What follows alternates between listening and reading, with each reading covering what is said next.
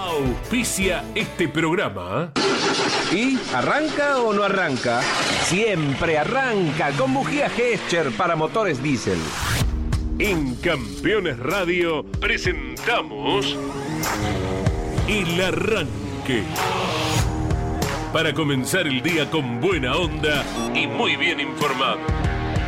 El Arranque.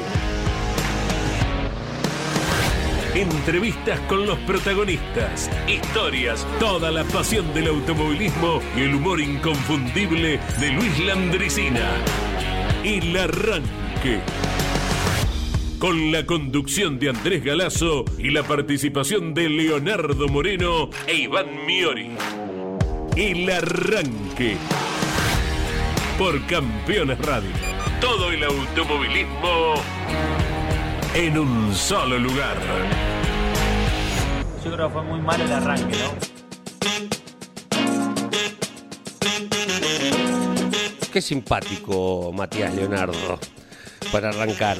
Eh, venía rumbo a la radio en esta maravillosa mañana en la ciudad autónoma de Buenos Aires, en estos días que pasa de, por ejemplo, ayer a ser 30 grados, a hoy una máxima de 20, 21, una, una, una locura, una locura, pero de las lindas, ¿eh? Locura de las lindas. Venía escuchando eh, porque no había tenido la oportunidad de, de, hacerlo por coincidencia de horarios y lo que fuere, cuestiones que a usted seguramente no le importan absolutamente nada.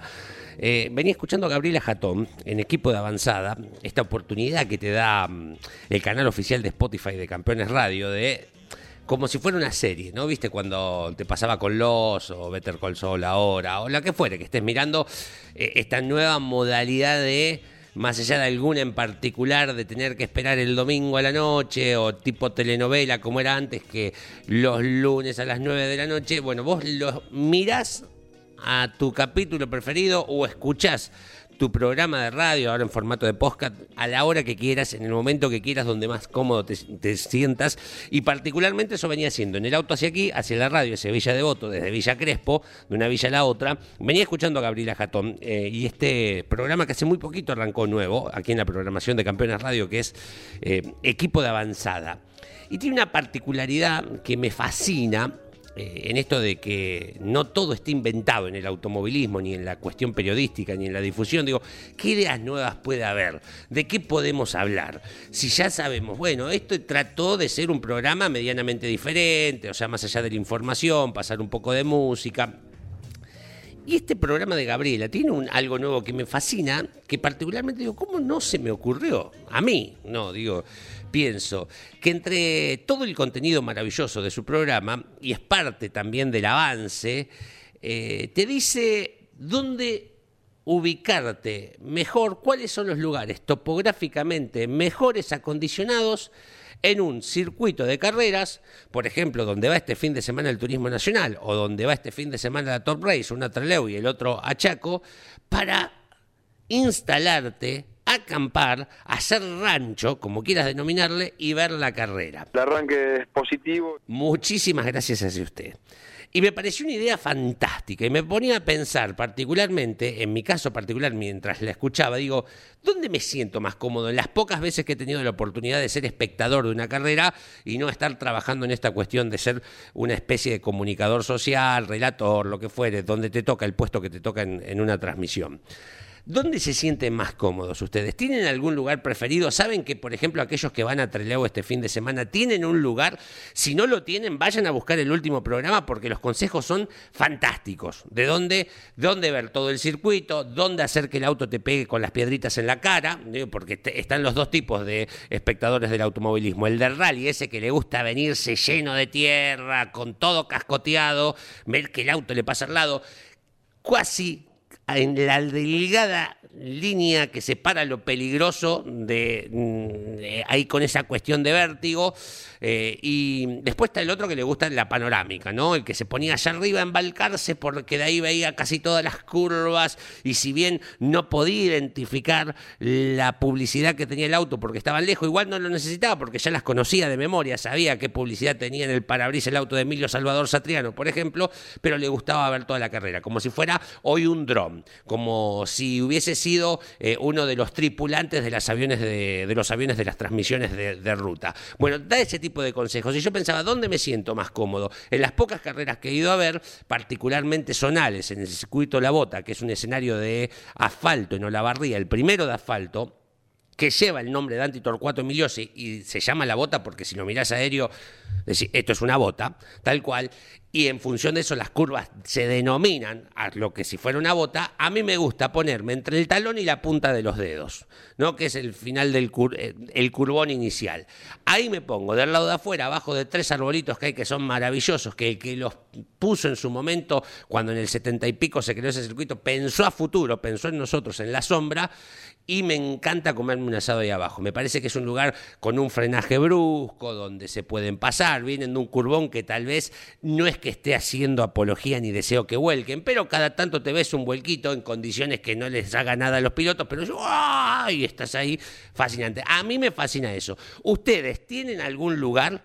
Piden consejos para algún lugar, tienen algún lugar que yo voy a tal autódromo y a, o a tal circuito y este es mi lugar preferido, por eso acampo tres semanas antes porque no quiero que nadie me lo saque. Bueno, de eso trataba el programa, trata el programa de Gabriela Jatón, además de tantos otros temas formidables de dónde dormir, dónde comer en las ciudades a donde van. Me parece una idea fantástica. Si no tuvieron el gusto, vayan y búsquenlo porque es un programa muy atractivo y totalmente diferente a lo que estamos acostumbrados. Señores, esto es el arranque por Campeones Radio. Buen día para todos y todas. Buen día, don Iván Miori. ¿Cómo te va, Leo? Buen día para todos. Eh, coincido absolutamente en todo lo que mencionás, más allá de, de esta temática del programa que conduce Gabriela Jatón. Y sí tiene eh, poquitas semanas Sí. de vida, poquitos días, pero que ya ha despertado un interés eh, en particular porque es cierto, se habla tanto y se desprenden tantas ideas que pueden estar relacionadas al automovilismo que esta es eh, distinta eh, de verdad, y, pero que, que tiene muchísima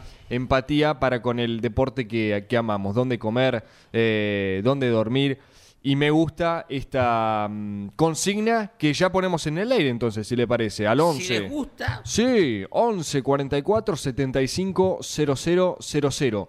¿Qué lugar de tu autódromo preferido eh, es al que vos elegís siempre cada vez que tenés la posibilidad de ir? Por ejemplo, Leo recién mencionaba la bota en Olavarría entre el taco y Entre la el talón del y los dedos, Talón y los de dedos. los dedos. Bien. Eh, yo voy a mencionar uno A ver. eh, ejemplo como Sí. para desprender más mensajes de ustedes. Si nombramos el Autódromo de Buenos Aires, para mí la tribuna de la horquilla tiene ese no sé qué. La que los ve de frente, venir. La que vos ves de frente, salen de Ascari Claro. eh, y los ves llegando a una velocidad importante, ese frenaje brusco a la derecha del piloto, ¿no? Correcto. Eh, y que miles de veces ha sido un lugar de sobrepaso, tanto por dentro como por fuera. Y a veces han llegado tres en una misma línea. Bien. No, esa tribuna, la de la horquilla, para mí Vos te pondrías ahí. es una de las eh, favoritas, Sí. si tengo que hacer una lista. Bueno, Me gusta. Queremos saber la suya. Bien. 11 44 75 0000. Vamos a hacer así. Ponen circuito Sí. y al lado el sector, como lo puedan describir. ¿Quieren mandar audio? Pueden mandar audio. Ah, bueno, me gusta. Sí. Para, porque si uno capaz se explaya más, ¿se Sí, entiende? porque capaz que quiere contar una vez me comí un costillar de... Y claro, y le quedó grabado en la mente. Claro. O te Eh, pasa que alguna vez entraste tarde. sí. ¿No te pasa que vos tenías un bar de preferencia? Yo lo tenía en Olavarría, donde se reunía gente del automovilismo. Y yo, aquellas tres eran mis sillas. Y un día llegaba Mis tarde y cuando había gente sentada, digo, ¿qué hacen en mi mesa? No Ah. era mi mesa, pero no les decís nada, pero los mirás como diciendo, como cuando- esta mesa es mía. Llegabas tarde a- al aula, te sentabas siempre con Bueno, tu no, compañero. pero pará, pero- Si encontrabas a otro, traición. No, bueno, pero el pupitre es de uno. Bueno, pero capaz habían Ah. bancos compartidos. Sí, pero es de uno. No, eso, yo de- donde me senté el primer día de clase es mi primer día hasta el final. Ah, bueno, sí, No, eso no, se a no ser que la maestra o el profesor me. O sea, vos ibas adelante. Por supuesto, Lucho. Muy, muy estudioso, porque se dice que los era que un, eh, van adelante. Era un moni- eh, alumno monitor, Ajá. se dice. ajá. Sí, sí, sí. Yo, en el medio. Me No, gustaba no. mucho, sí. No era ni ni de los tan estudiosos como para ir en la primera fila, pero tampoco los kilómetros de atrás. Hasta- El que iba atrás, Eh, repetidor. eh, repetidor, sí, sí, sí. Repetidor. Yo iba mm, medio campo, me gusta Y distribuir el y juego. repet- Y, atrás y a la tarde, turno tarde. No, no, ni hablar, No, no. ni hablar. Causa penal tiene, seguro. seguro, seguro, seguro. Bueno, les decía, quieren mandar audio, lo pueden hacer. Lo que sí les pedimos y se lo Por recordamos: eh, nombre Sí. y localidad. Así no tenemos que rastrear el historial del chat. Bueno, si están mandando un audio en el final, eh, voy a nombrar alguno, no sé, eh, Fulano Sí, de. Quilmes. Sí, ¿sí? por supuesto. Bueno, aguardamos entonces. Bueno. ¿Qué lugar preferido tienen en su circuito? En su circuito, ¿no? Bien. Exacto, exacto. Bueno, hay turismo nacional este fin de semana. Entre Leu. parques, exactamente. Eh, tenemos eh, Top Race y Dios quiere en Chaco. En este Resistencia, Este fin de Chaco semana. Guarnieri. Entre lo más importante en materia automovilística. Estamos todavía con toda la información a flor de piel de lo que fue la prueba de ayer de Agustín Canapino con Claudio Leniani allí al lado del auto, siguiéndolo, se bajaba del auto, ahí estaba el celular y la cuenta de Instagram de campeones lo seguía para todos lados, charlaban, así que fue prácticamente eh, un una prueba tipo reality show. ¿eh? Sí, Ayer, sí, como la vivieron los seguidores de campeones. Una cobertura exclusiva del equipo campeones. Allí estuvo entonces, como decía Leo, Claudio Leñani. Con material de sobra. Usted entra a las redes sociales de campeones, ya sea en el Instagram o en el Twitter, y va a ver lo que usted quiera. Eh, distintos videos, distintas tomas de la Recifeño subiendo, bajando del auto, conversando con, con Ricardo Juncos, conversando con su hermano Matías, eh, que lo acompañó en este viaje. Eh, hay uno en particular que en un ratito les voy a pasar el, el formato de audio, porque esto no deja de ser Sí. radio, que es maravilloso. Eh, va a salir a pista, o sea, va a salir nuevamente a pista Carapino Ay, sí. Tiran un poquito el auto para atrás, le hacen seña como que todo ok, entonces Canapino tiene que poner primera, obviamente para Sí. que salga. Y se escucha un sonido hermoso Ay, que sí. hace Clac, y sí, sale. No, no, no. En, denme denme un- unos minutitos que ya se lo vamos a preparar para usted, pero ese sonido es para repetir una Qué y lindo. mil veces más. Y la propuesta por el propio Titán, vayan al Galvez, si tienen la posibilidad de ir, vayan al Galvez, 5 o 6 de noviembre. Yes. Los que son de Termas de Río Hondo o allegados, también va a estar el auto de Indy porque el propio Canapino dice se van a volver locos. Pero totalmente, además de todo lo que hay ese fin de semana, que es la carrera de los 200 pilotos del turismo nacional, ¿no? Digo, Exactamente. como si faltara algo está esto. Me lo imagino al profesor ayer dándole play una y dos veces al video de, de cuando entra la primera, porque si a nosotros nos produce placer, a él que le gusta la técnica, no sé, es, eh, es como electricidad le de haber corrido. el- el Aparte. Si, si nos adentramos en, en los aspectos técnicos de las redes sociales, el tema de las visualizaciones. Sí. Un video, cuanto más corto es, mayor reproducciones tiene. Si ese video encima está bárbaro, Está bárbaro.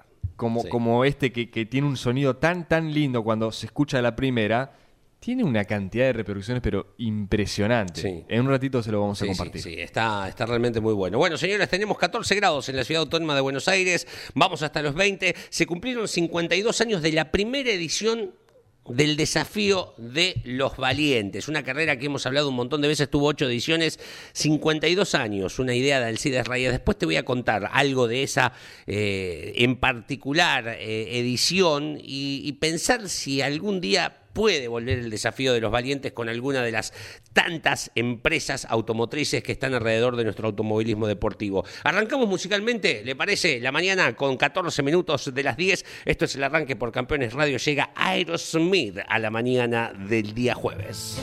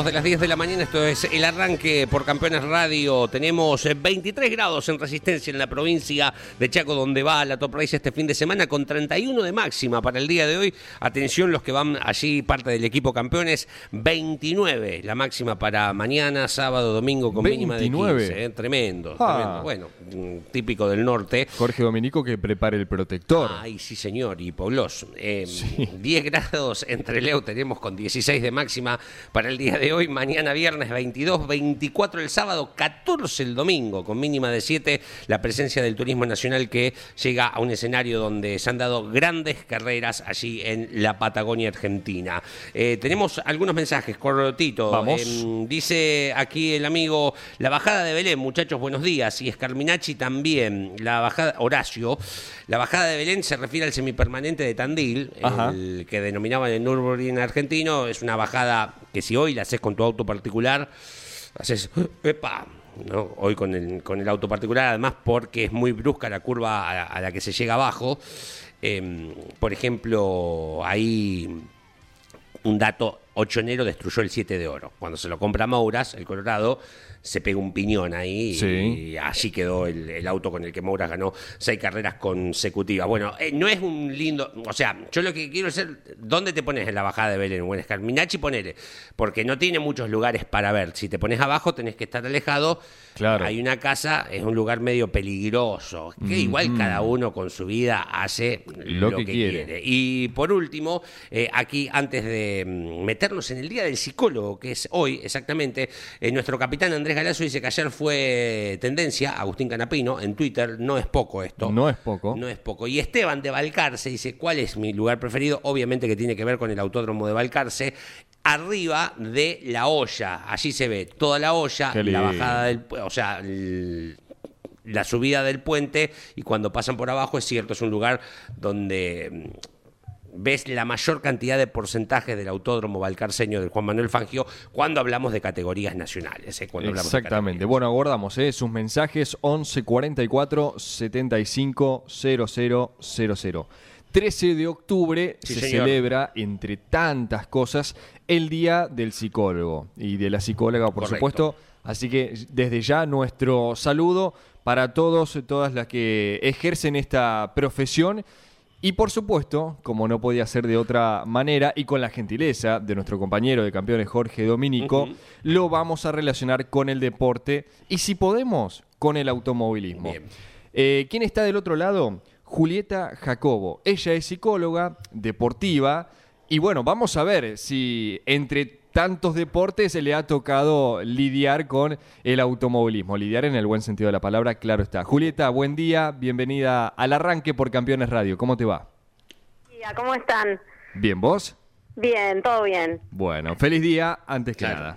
Muchísimas gracias. Eh, Gracias por el llamado. No, por, por favor. Eh, es más, eh, en el previo, eh, antes de, de- de tomarte, ya lo habíamos consultado si tenía algún hueco, porque imagino Claro. que ya te agarrábamos trabajando, si no. Sí, sí, pero no, no, tenía un huequito ahora a la mañana. Muy bien.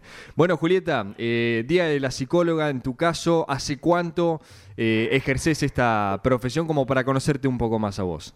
Y hace más de 15 años, te diría ya. Y, y en el deporte un poquito menos, 12, no es tanta la diferencia.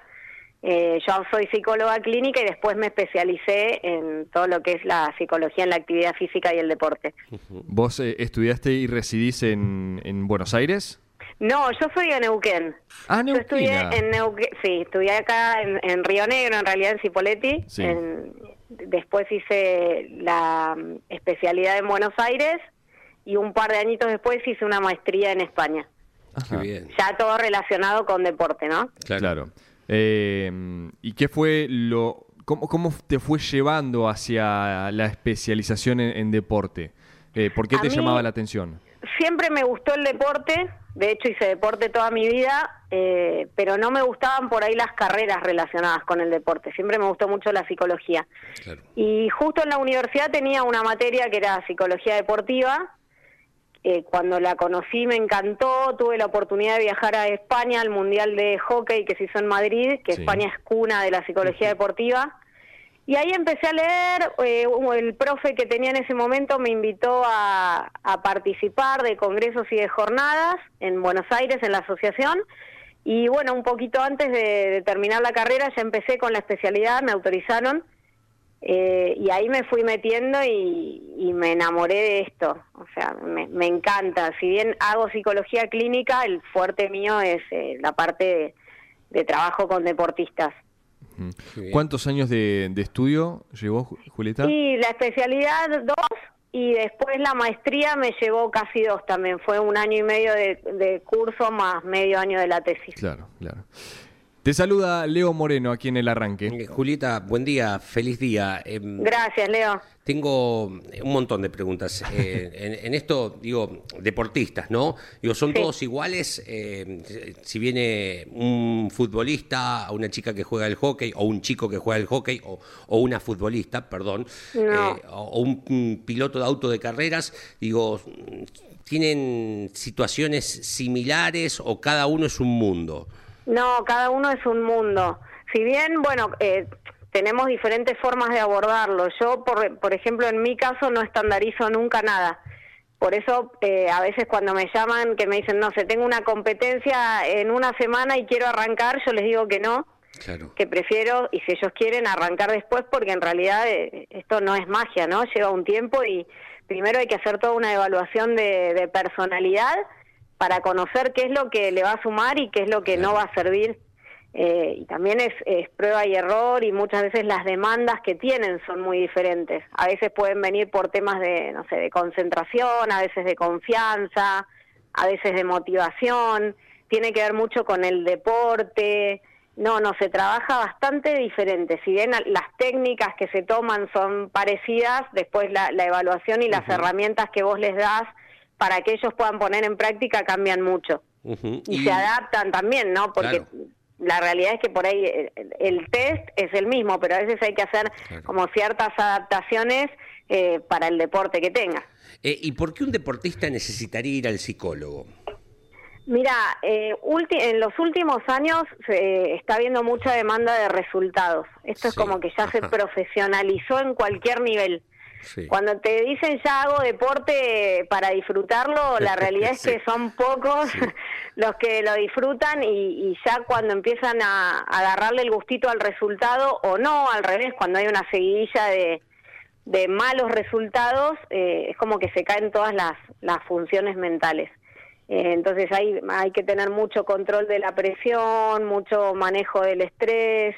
Eh, te diría que esa es como la, la necesidad más grande que hay hoy, porque ves, ves mucha presión.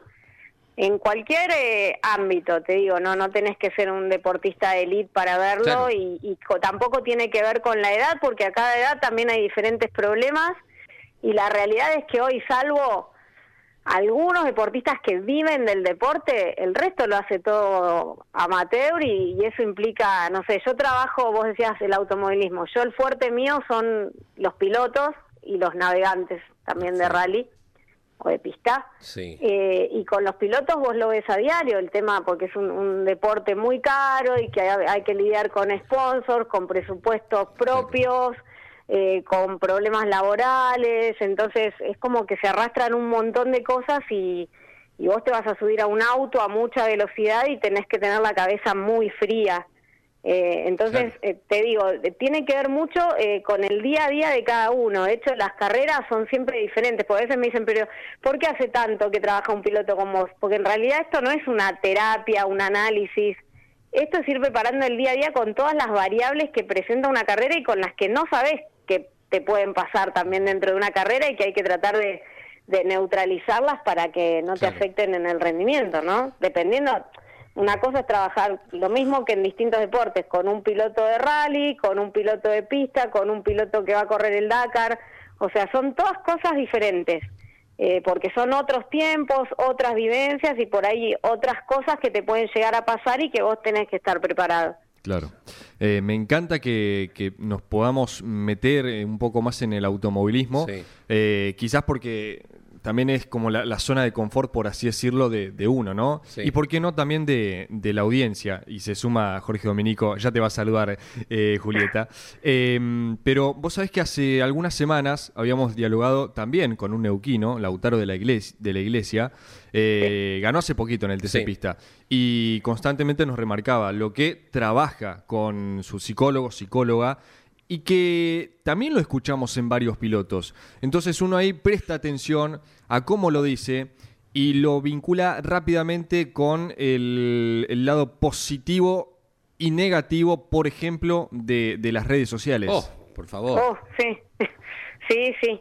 Yo los reto, o sea, yo a las carreras que puedo ir voy eh, y cuando no voy estoy con el teléfono diciendo basta el del celular, Claro. corten, eh, tiene que ver mucho también con las edades, ¿no? A veces a los chicos de 19, 20 es muy difícil decirles, bueno, a las 11 se cortó el celular.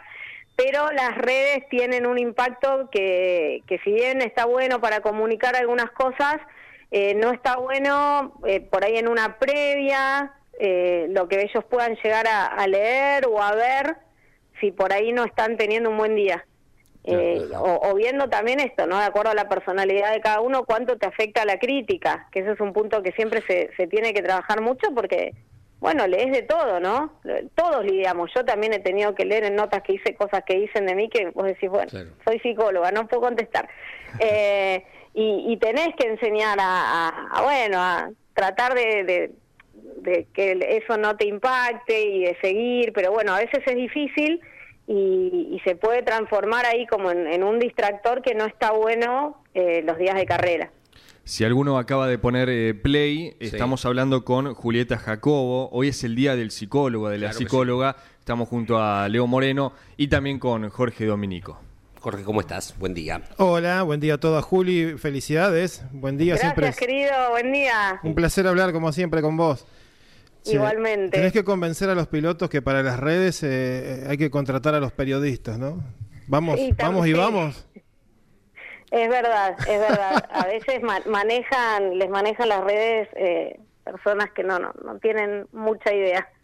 Juli, eh, vos sabés que eh, te escuchaba recién sobre todo eso de la preparación que uno eh, tiene que tener eh, en el deporte automotor, por, la velocidad con la que suceden las cosas, porque eh, siempre el deportista está transitando un momento de mucha tensión y tiene que resolver cosas que te dirían es un deporte de riesgo, puede tener muchas consecuencias. Y una vez hablamos eh, de cómo se preparan y vos hacías ejercicios o proponías ejercicios de visualización, de ir preparándose en la semana, eh, trato de resumirlo sencillo como lo había entendido, eh, cómo resolvería un piloto una situación mm, riesgosa o una situación en realidad fuera de lo común. ¿Cómo son preparar ejercicios en donde uno está simulando que va a pasar algo malo, para que el día que pase sepa más o menos cómo reaccionar? Mira, ayer justo lo hablábamos con un piloto que corre este fin de semana y de- eh, planteábamos esto, ¿no? Él, él ya viene trabajándolo hace una semana y media porque es un circuito por ahí que, que no conoce y que, mm, que, bueno, viene de una seguidilla de resultados que, que no, no, no han sido los mejores. Entonces, lo que se plantea para, sobre todo para trabajar la ansiedad, porque él por ahí a veces me dice, yo ya largo pensando que se va a romper. Eh, entonces, eh, es trabajar dos o tres situaciones, tampoco se, se puede trabajar mucho porque hay que pensar que a la cabeza uno es como que le está quitando una instrucción que tiene y poniendo una nueva. Y eso lleva tiempo, no es que si yo visualizo ahora un ejercicio ya está. Ah, eh, Lleva tiempo y hay que hacerlo eh, lo más real posible, ¿no? Uno tiene que tratar de, de que se le acelere un poquito el corazón, de tensionarse, porque es vivir la situación lo más real posible una vez, dos veces, tres veces, cosa que si eso pasa, la cabeza ya no tiene el mismo nivel de reacción ansiosa porque ya lo vivió. Por eso hay que hacerlo muy concentrado, eh, en silencio, celular apagado, luz baja, porque hay que crear una atmósfera lo más propicia posible para concentrarte mucho y sentir que eso está pasando. Y, y ayuda mucho, la verdad que es como uno de los pilares de, de la psicología y se pueden hacer un montón de ejercicios, desde algo técnico hasta perderle el miedo, no sé, a una curva, o en el caso del rally visualizar eh, la rotura de una goma y que hay que cambiarla y que hay que seguir y que uno no se puede quedar pegado a eso, o en un Dakar, no sé, la posibilidad de tener que asistir a alguien que se está muriendo, eh, deshidratarte, bueno, todo lo malo. A veces me dicen, pero vos siempre trabajás con lo malo. El tema es que lo bueno no lo vamos a tocar, obviamente. Eh, en todo caso, bueno, se refuerza, pero acá hay que pensar qué pasa si las cosas no salen como vos querés. Eh, Para, justamente, para el mismo nivel de estrés propio, ya que llevas por el deporte, no cargarle eh, más niveles de ansiedad que te puedan quitar por ahí un rendimiento que, que de estar en control no, no lo perdés, que eso es lo que a veces no entienden. Es que este deporte, por lo general, son más frustraciones que alegrías. A ver, Sí, el fin de sí. semana van a correr. ¿Cuántos hay en la clase 3 del TN? ¿40 y Sí, tantos? 36, 40. 36. 36 gana uno. Eh, Exacto. eh, En, toda- en todos los fines de semana gana uno, a lo sumo sos parte del podio eh, y, y ahí podés tener un poquito de felicidad. Campeón sale uno solo, pero también parte del podio, un tipo que está acostumbrado a ganar. mm, No sé, no sé cuántas veces le hace gracia, pienso a Canapino eh, ser segundo o tercero. Claro. Eh, aunque otros estén matando por estar ahí, digo, al tipo que viene con el paladar de champán. Por eso, bueno, ¿se acuerdan que hace algunas semanas, eh, te lo comentamos a vos, Julieta, como para eh, entender esto que, que explica Leo, eh, cuando compartíamos la onboard, en realidad el audio de cuando llegaba al recinto del podio, en el tercer lugar, Renzo Blota. Sí. Eh, una felicidad, una Claro. catarata de, de- de- de- de insultos de alegría, ¿no? Sí, Eh, claro. no, Sí, no hace falta vi. repetirlo, pero era una sensación de alegría y no había ganado, había sido tercero, Claro. como para dimensionar de lo que se trata. Sí, y aparte también eh, poder medir esto de cómo puedes decir que sos bueno o mal piloto eh, si en, en menos de un segundo hay 20 autos. Claro. Entonces eso también vos lo tenés que trabajar, sobre todo cuando por ahí al revés, son pilotos que no han llegado a un podio Sí. y que vas trabajando con objetivos de resultado, por ahí que vayan de menos a más, obviamente ir avanzando, pero no no frustrarte por esto de que por ahí, bueno, hasta que llegues a un podio va a pasar tiempo, pero podés ganar un montón de otras cosas. Eh, y, y trabajar tu rendimiento independientemente del resultado, porque a veces pasa eso. Y, y en el caso del rally, por ahí, eh, trabajar el tema de las roturas. A ver, en un rally es muy raro que un auto no termine roto. Entonces, si vos ya vas a salir pensando, no quiero romper, ojalá que no se rompa nada, ya estás bajando el rendimiento porque la rotura es parte de esto, si no, no hagas rally, no sé, Claro. jugar al tenis. Eh, Mm. Entonces, hay que trabajar muchas cosas de la cabeza y por eso, te digo, se, se aborda desde un lado de evaluación por ahí más clínico y después se pasa al deporte. Eh, eh, ¿Es lo más recurrente el tema de la frustración, de, de la rotura, del Sí. mal resultado en, en los problemas, sin inmiscuirme en qué te dicen, ¿no? Pero es el común denominador. Sí, sí, la- el tema de las roturas es súper frustrante. De hecho, cuando yo por ahí los voy siguiendo y, y veo que se rompen, que no llegan, eh, no hablamos ese día. Porque Claro. tampoco, ¿qué puedes decir, de, no sé, a un piloto que en un fin de semana rompe tres motores? No. O sea, decirle dale, tranqui, está todo bien, no, no sería auténtico. O sea, Sí, hay sí. que dejarlo que conecte totalmente con el enojo y con la frustración, porque la idea no es reprimir la emoción y que no exista. Es ir con la cabeza fría arriba del auto, pero tampoco puedes decir, bueno, se rompieron tres motores, ya está. O cuando, no sé, es la cuarta carrera que no termino, pues no sé, la anterior la caja, esta el motor, la otra. Eh, es difícil. Entonces, bueno, hay que tratar de, de reforzar algunas cuestiones. A veces tiene que ver con algo en el piloto, porque vos también podés romper por una desconcentración o porque vos no venís bien. Y a veces se rompe, bueno, por, por cuestiones técnicas, pero también hay que entender que es parte del deporte. Eh, entonces, bueno, se tiene que trabajar mucho la comunicación, la parte emocional, eh, todo dependiendo bueno, lo, lo que dispare el motivo de estas roturas. Pero sí es un tema bastante recurrente. Disculpa, Julieta, si, si te comprometo eh, al aire, desconozco los códigos de la psicología. ¿Se puede Ahí le mencionar? nombre y apellido. No, no, no. ¿Quién tenés en la lista del cuaderno? ¿A quién tenés hoy? No, mentira. Eh, ¿Con qué pilotos de la actualidad trabajás, si se puede, y si no, con los que trabajaste? En realidad trabajo con muchos. Yo tengo más de, de 30 pilotos ahora ajá. activos y, y más de 6 navegantes de rally. Ajá. Eh, qui- quizás eh, en realidad por una cuestión ética no, Bien, no bien. se dice el nombre, pero a veces, y porque ellos también lo comparten o, o- Claro. o me lo mandan y me autorizan, eh, yo puedo decir, trabajo en realidad con muchos pilotos, no solo de Argentina, tengo pilotos Mirá. de rally de Chile, de, de Ecuador, de Paraguay, de Estados Unidos. ¿Infantes tenés? ¿Chicos que están recién arrancando Chicos, o tengo, preadolescentes? sí, tengo de karting, Bien, varios. claro.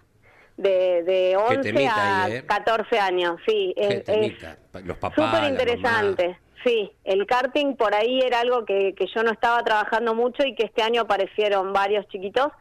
Eh, y sí, se tiene que trabajar totalmente diferente porque ahí ya incluís a, a la familia, Claro, claro. que a veces está bueno y a veces eh, te complica un poco, porque también es bajar un poco las, las ansiedades de, de los padres que, que Claro. Les cuesta entender a- algunas cuestiones. Pero um, trabajo por ahí el, el- el- lo más conocido, por lo que yo llegué a la parte del automovilismo, fue todo el trabajo que hicimos con Alicia Reina en el Dakar, Ajá. que, que fueron cinco años de trabajo con ella, siendo la única argentina que, que corrió y que hasta el día de hoy ha corrido el Dakar como, como piloto. Sí. Y ahí se trabajaron eh, muchas cuestiones eh, dentro de lo que son las variables mentales y toda la parte social también, ¿no? De, de- de ser una mujer, de que está corriendo el Dakar, de que no se Claro. puede equivocar. Eh, y actualmente en rally, el año pasado tuvimos por ahí la alegría de, de salir eh, campeones con Jerónimo Padilla. Eh, con, con Alejandro Menéndez en la Copa. Eh, estoy trabajando con, la verdad que con, con muchos pilotos. Por ahí eh, te digo, no quiero dar muchos Está nombres bien. porque, Sí, sí. eh, no sé, de afuera estamos preparando ahora con Andrea Lafarja el Dakar, que es de Paraguay. Sí. Eh, y con ella, bueno, estamos preparando todo a distancia y ahora el, el 19 de, de noviembre voy a estar en Paraguay ajustando ya lo último. Así que es volver un poquito al Dakar otra vez con, con una mujer. Eh, pero bueno, tengo, la verdad es que tengo bastante repartida la, la agenda con lo que es pilotos y navegantes. Y te, la, la última de, de mi parte, por sobre todo en el zonal se ve más eh, por allí mm, eh, la, la reacción del piloto ante un toque, a veces puede ser cuando se baja del auto una reacción violenta que, que provoca sanciones. Eh, él- se ve, es lo menos que se ve, pero digo, has tenido que trabajar esto, de decir, si te bajás del auto, contaste a mil. eh, Sí, sí, eh, lo he tenido que trabajar. De hecho, bueno, en alguna carrera me pasó de, de- de estar esperando que bajen para agarrarlos y, claro. y llevarlos al semi rápido. Eh, han sido pocas veces, pero bueno, hay momentos que y, y que hasta uno no la pasa mal porque si Claro. eh, esto no fue accidental.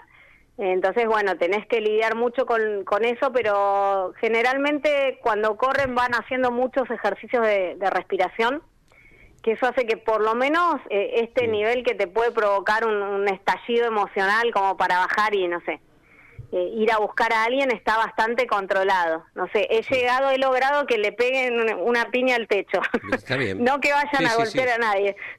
Claro, pienso, no sé, Valentina Aguirre el otro día se bajó Claro. y, y es su forma de descargarse y después pide disculpas, que por allí, digo, eh, hay que estar en los zapatos y en la Sí, es cabeza que es piloto. un momento, en realidad por eso se llaman estallidos emocionales, porque vos después decís, no era yo, me desconozco, no sé qué hice, Claro. porque es, es una fracción de segundo donde el hecho de no poder Sí. controlar, justamente por eso te digo que el control es como un, un tema clave en el automovilismo, es bajarte y reaccionar y yo creo que en el mismo momento que lo estás haciendo ya estás diciendo, ay, Hmm, hmm. eh, y bueno, ya está, hay que terminar esto. Y después, eh, como que uno cae y dice, no, que, que en realidad si lo llevas a lo cotidiano, a todos nos pasó alguna vez Totalmente. perder la cabeza por algo y que después decís, no, mirá lo que hice, o, o no estuvo bien.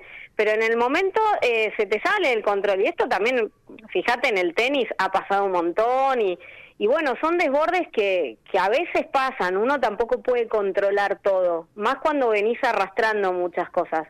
Por eso también es muy importante el trabajo psicológico, Sí. para evitar este tipo de explosiones si vos venís como acumulando diferentes Claro. cuestiones que, que sabés que te pueden llevar a eso. Ni hablar.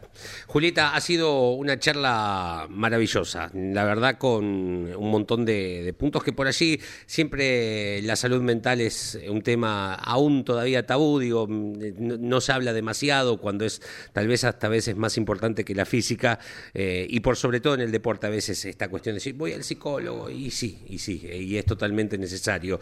Te saludamos, te agradecemos por el tiempo y te deseamos que tengas un feliz día. ¿eh? Gracias, Julieta, Bueno, eh, por tu tiempo. Muchísimas gracias a ustedes, un gusto. Y eh, saludos a toda la comunidad neuquina que uno también es de allí. eh, te habla un, un- Un neuquino también. Sí, sí, sí, sí. Genial. San Martín, Buenísimo. San Martín de los Andes. Sí, sí. Ah, estamos cerquita. Abrazo grande, Julieta. Gracias. Gracias, chicos. Un beso. Bueno, Julieta Jacobo, hoy en el Día del Psicólogo, ella es psicóloga, pero por sobre todo trabajando mucho en lo deportivo y además en particular con esta gran cantidad de pilotos.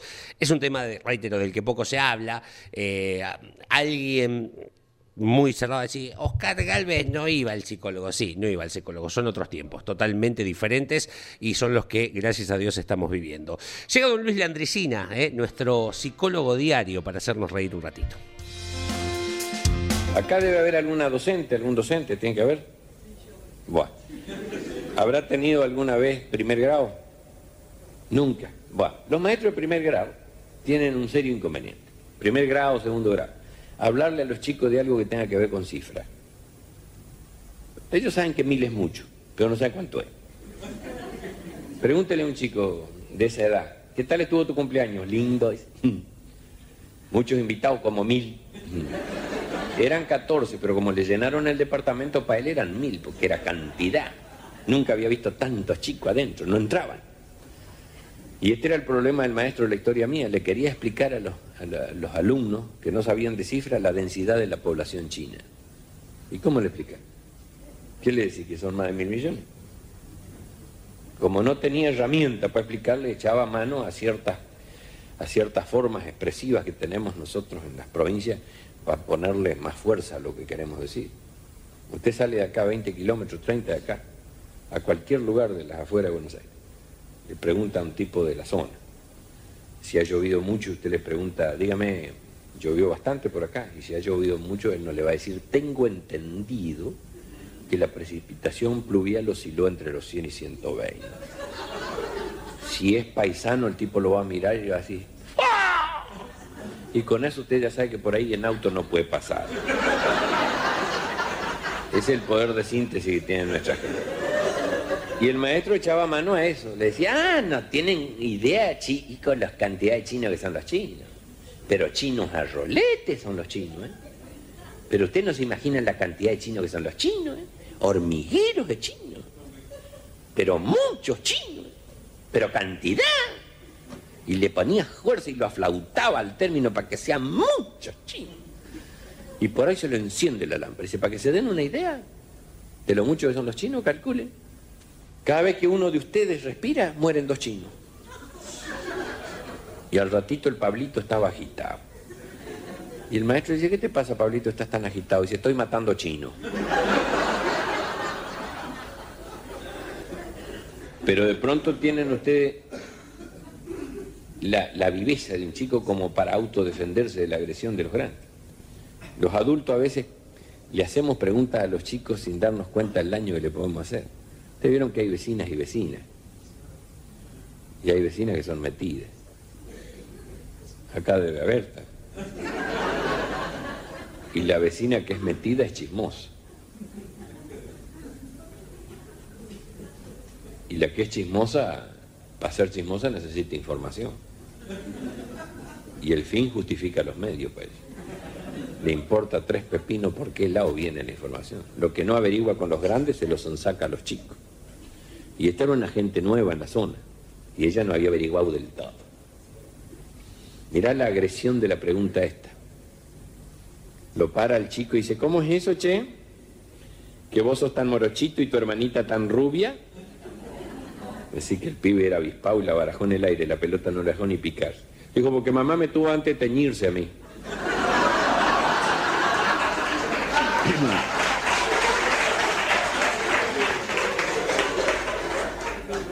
Maestra de Córdoba, séptimo grado A, turno mañana. A ver, Enriquito, párate, querido. El resto de la clase, atentos, por favor. Enriquito, presta atención a la pregunta que te voy a formular. De los personajes de la mitología, reitero la pregunta para que no haya confusiones, Enriquito. ¿eh? De los personajes de la mitología, ¿qué diferencia existen entre Orfeo y Morfeo? Enriquito. Y para mí dice que a Orfeo le estaba faltando una M y al otro le estaba sobrando. opinión personal tiene que ser cordobés para contestar. Pero tengo versión santiagueña también. Maestro varón, de pie frente a sus alumnos, Esteban, ¿eh? Parate, hijo, ¿eh? Que te pares. El resto de la clase, atento, che. Esteban, quiero que me digas cuál es el futuro del verbo bostezar. Dice, ¿cuál va a ser? Dormir. Just a young gun with a quick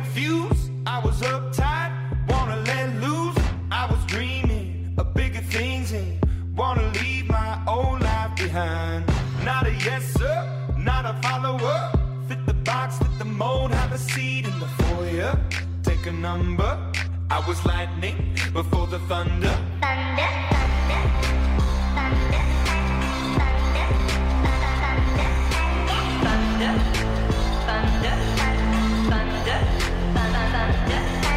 Thunder, feel the thunder. Lightning and the thunder. Thunder, feel the thunder. Bien, señores, llegando a la recta final de este programa, el arranque. El programa de Benedetto y Víctor Martínez se llama Recta Final. Ajá, tenés razón, tenés razón. Cuando tenés razón, tenés razón. 13 de octubre, recién dialogábamos con Julieta Jacobo, psicóloga, en el marco del Día del Psicólogo de la Psicóloga. Vaya también nuestro saludo a Sol Leñani. Sí, señor. Es eh, la hija de, de Jorge Leñani, nuestro relator, que también, bueno, es psicóloga y por supuesto lo estará celebrando como corresponde. 11 44 75 000 es el WhatsApp para que nos manden mensajes. ¿Tenemos mensajes, señor Leo Sí, Moreno? por ejemplo, mm, hablando de este tema de las curvas, Gustavo desde Córdoba nos dice, sin dudas, entre la curva 2 y la curva 3 del Cabalén, es su lugar preferido, ¿eh? en el Oscar Cabalén de Córdoba. Claro, muy bien. eh. Eh, hay tantos, hay tantos. Y, y me gustaría, aquel que se anime, no hay problema, mandar audio. Por Ah, si necesita perfecto. alguna descripción Sí. que no puede con el, con el teclado y sí con la voz, hágalo también, ¿eh? Buen día amigos, soy Julio de Gualeguay. En el circuito de Paraná, el lugar es el retome, donde armamos los andamios sobre los talúes y vemos todo el circuito, menos un tramo de recta. El retome es el mejor lugar. La barra, luego de 29 años, firme junto al TC y a campeones. Y además nos deja una pregunta. Dice, mm, si el TC sigue con los Camry, la CTC se llamará Asociación Corredores Toyota Camry. Adiós a las banderas de las cuatro marcas, digo, porque dice que el año que viene va a haber sin 15 autos eh, con los que se están armando. No, señores, no, No. no. se preocupen, no se preocupen. El TC va a seguir siendo lo que es el TC, aquel que sabe de la historia. No siempre fueron las tradicionales cuatro Sí. marcas, que lo hago entre comillas porque justamente eh, no fue toda la vida Claro, Torino, exacto. Ford, Chevrolet Dodge. Correcto. Hubo de todo. Pero el TC nunca, jamás, créame, jamás va a perder la esencia y para mí ¿Para está en un momento espectacular el Sí, turismo señor. carretera. Por ejemplo, es tapa de la revista Campeones, la edición número 734, que ya está en todos los kioscos del país. Liebre Patagónica eh, habla sobre la segunda victoria al hilo para un aplastante Mariano Werner, único líder en ambas finales del playoff en la búsqueda del tri en una copa en la que aún manda Canapino. Todo lo que ocurrió en la decimosegunda fecha en Comodoro Rivadavia. Además, el resumen de los 200 kilómetros de Buenos Aires, Perní y García lo hicieron de nuevo en el TC 2000. Ya está, obviamente, también en Singapur y en Japón. Super, Supermax, Rey, otra vez Verstappen de la Fórmula 1. La edición impresa de la revista Campeones, la número 734, ya está en todos los kioscos del país. ¿eh? Un olorcito nuevo. Uy, me encanta. El olor a Sí. revista y a Oh, libro me me encanta. encanta, sí. Eh, mencionaste a Canapino. Creo que se habló algo de él en las Oh, últimas horas. yes. Eh, no, lo prometido es deuda. Eh, yo les había Ah, mencionado cierto, al sí, inicio del programa uno de los eh, videos, uno de los tantos eh, materiales que está Sí. en las redes sociales de campeones en base a la prueba que desarrolló Claro. Canapino en Sebring, Estados Unidos, en el estado de Florida, precisamente, con eh, el Indy del Juncos Hollinger Racing, que representa al argentino Ricardo Juncos. Correcto. Bueno, uno de esos videos, eh, aquel que es amante del automovilismo, de la mecánica, De la técnica, que claro. sabe distinguir sonido o, o ruidito por ruidito, disfrute de lo que está por escuchar porque lo va a disfrutar, eh, valga la redundancia. Y si quiere repetirlo, y bueno, Sí, lo, repetiremos. Sí.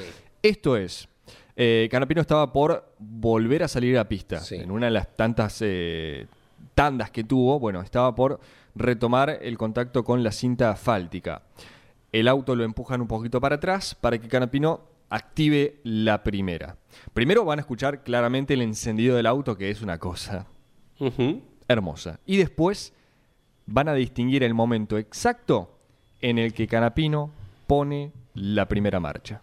Eh, cuando usted me dé el ok, Leo, lo... 3, 2, 1, top, top.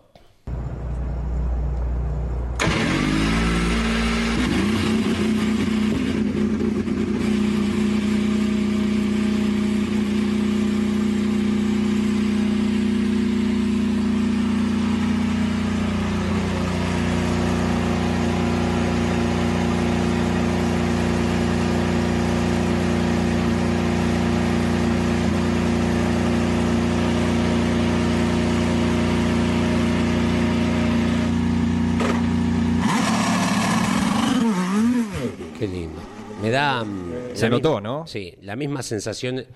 eh, es un. para que disfruten del sonido. ¿Viste cuando agarrás esos nylon protectores y.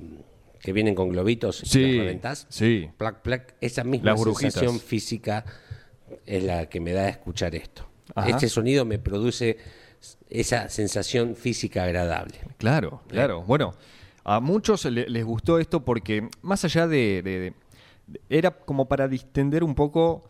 eh, Tanta info. Claro, tanta información de, cuántos juegos de neumáticos se usó, los tiempos, quiénes Sí. estaban en la pista compartiendo con Canapino.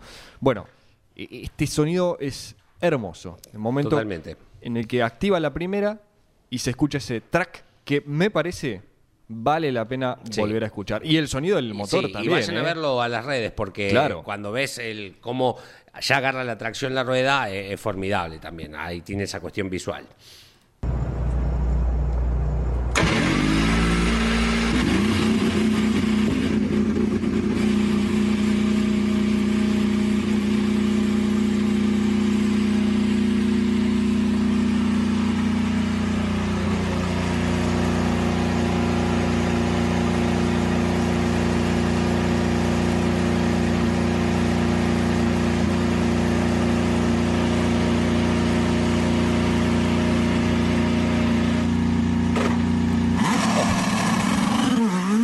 Maravilloso, chicos. Maravilloso. Bueno, vayan a buscarlo en las redes sociales de mm, campeones. No se lo pierdan. ¿eh? 54 minutos de las 10 de la mañana. Eh, segura- mm, 18, 19 grados en Gualeguay, que recién nos escribían desde allí, eh, con una máxima de 20 para el día de hoy. Seminublado en Famatina, en la provincia de La Rioja. Vamos hasta los 20. Ya estamos cerca. Estamos en 17 grados a pleno sol. Famatina allí en La Rioja. Nicanor Olivera. Estación La Dulce, partido de Necochea. Ya estamos eh, prácticamente en la máxima, tenemos 13 grados en estos momentos, 15 para hoy. Eh, heló un poquito en el sudeste de la provincia de Buenos Aires, Sí. eh, menos 4 grados. eh, la mínima hoy en Estación La Dulce, de donde es Eduardo Antonio Marcos, por marcar alguno de los tantos pilotos que ha tenido esa pequeña localidad del partido de Necochea. Necochea. Necochea. Ayer tratamos. Sí, sí, porque era el aniversario. Bueno, Necochea. atentos al final del arranque, Ah, que yes. tenemos una sorpresita para usted. Muy bien, ¿sí? perfecto. Cuando estemos eh, cerrando la edición de este jueves 13 de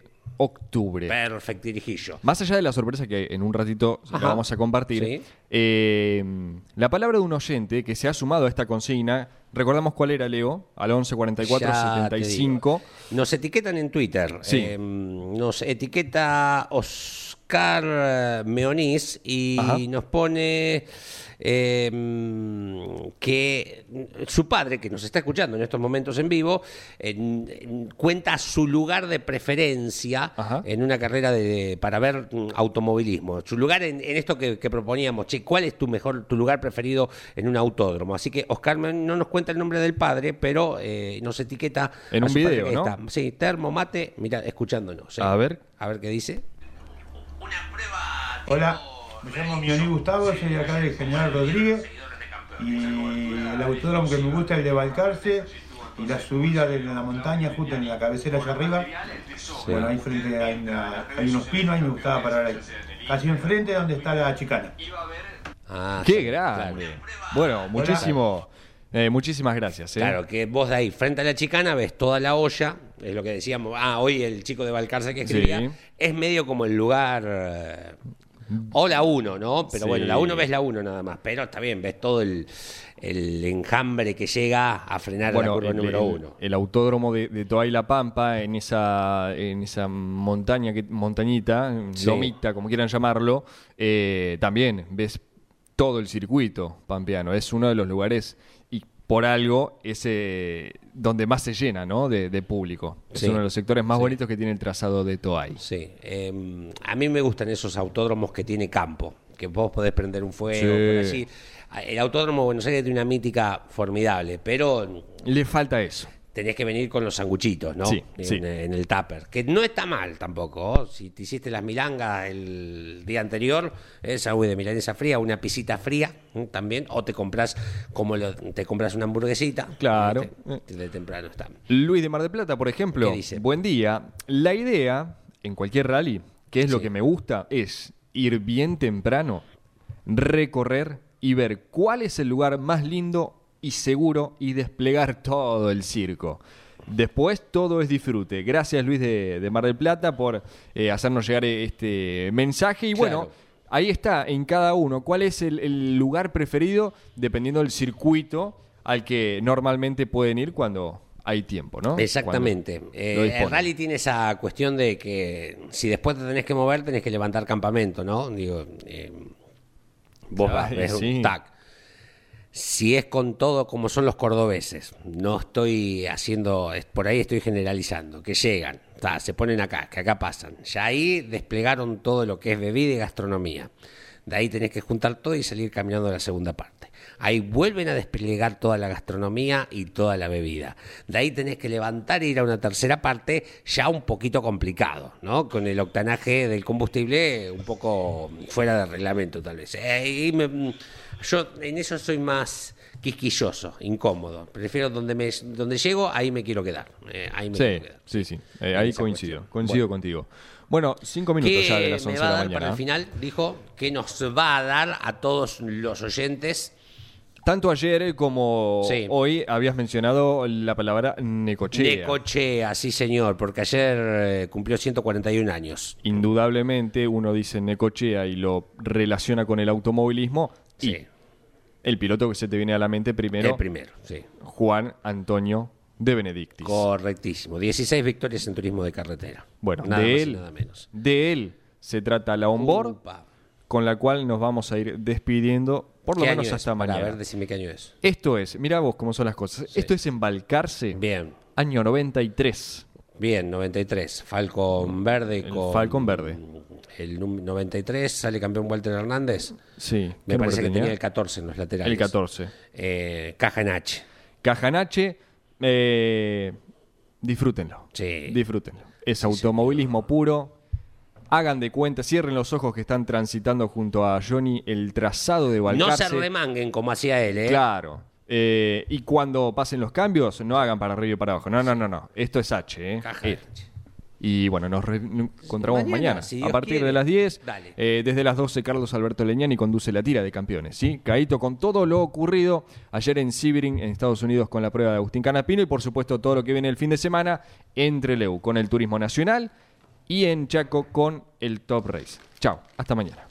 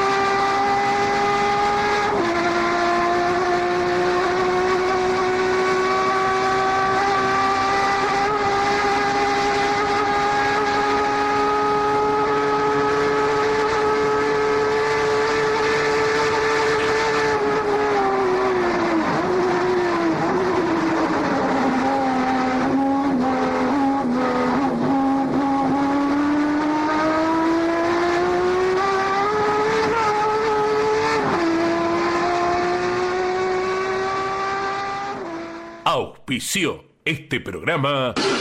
¿Y arranca o no arranca? Siempre arranca con bujía Gescher para motores diésel. Campeones Radio presentó El Arranque. Entrevistas con los protagonistas, historias, toda la pasión del automovilismo y el humor inconfundible de Luis Landricina. El Arranque. Con la conducción de Andrés Galazo y la participación de Leonardo Moreno e Iván Miori. El Arranque. Por Campeones Radio. Todo el automovilismo en un solo lugar.